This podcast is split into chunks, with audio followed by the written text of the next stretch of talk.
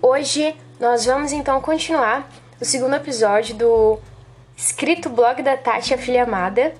E o tema é o dia em que me perdi nas palavras erradas. Não precisa ir fundo. Pela gente, a vida seria apenas a calmaria do vento. Ficaríamos ali presos nos dias bons por toda a eternidade, para sempre.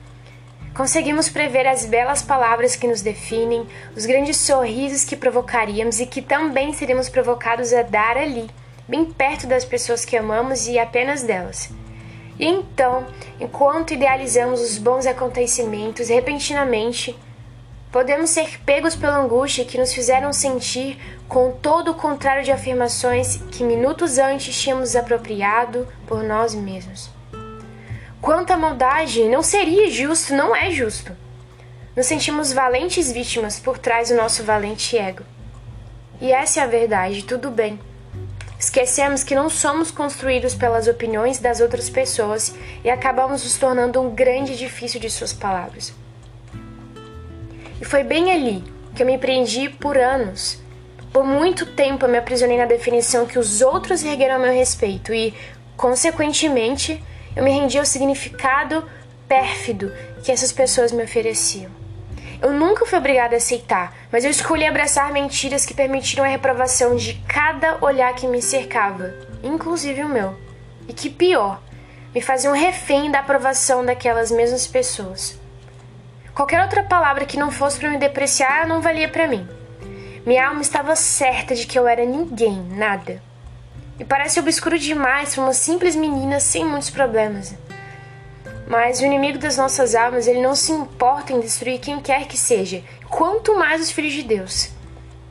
E vale também lembrar que o sofrimento e as dores de cada um cabem aos mesmos suportar segundo a reserva das suas forças. O famoso contexto de cada um.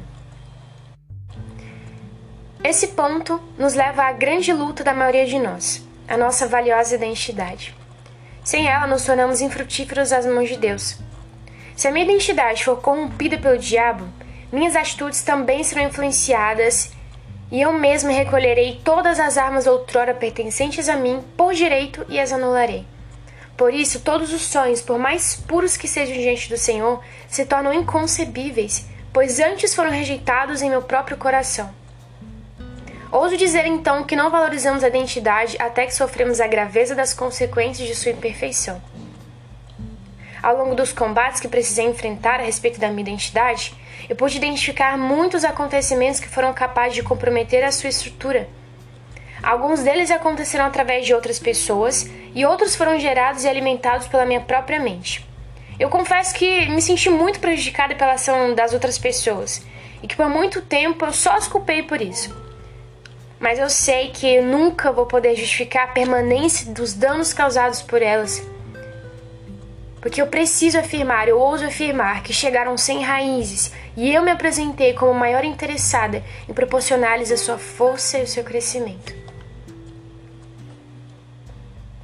Bom, falta de orientação, situações que eu fui condicionada a viver, verdade de mim mesma, compaixão pelas minhas próprias amarguras e muito, muito amor pela minha condição miserável podem ter sido algumas das muitas razões.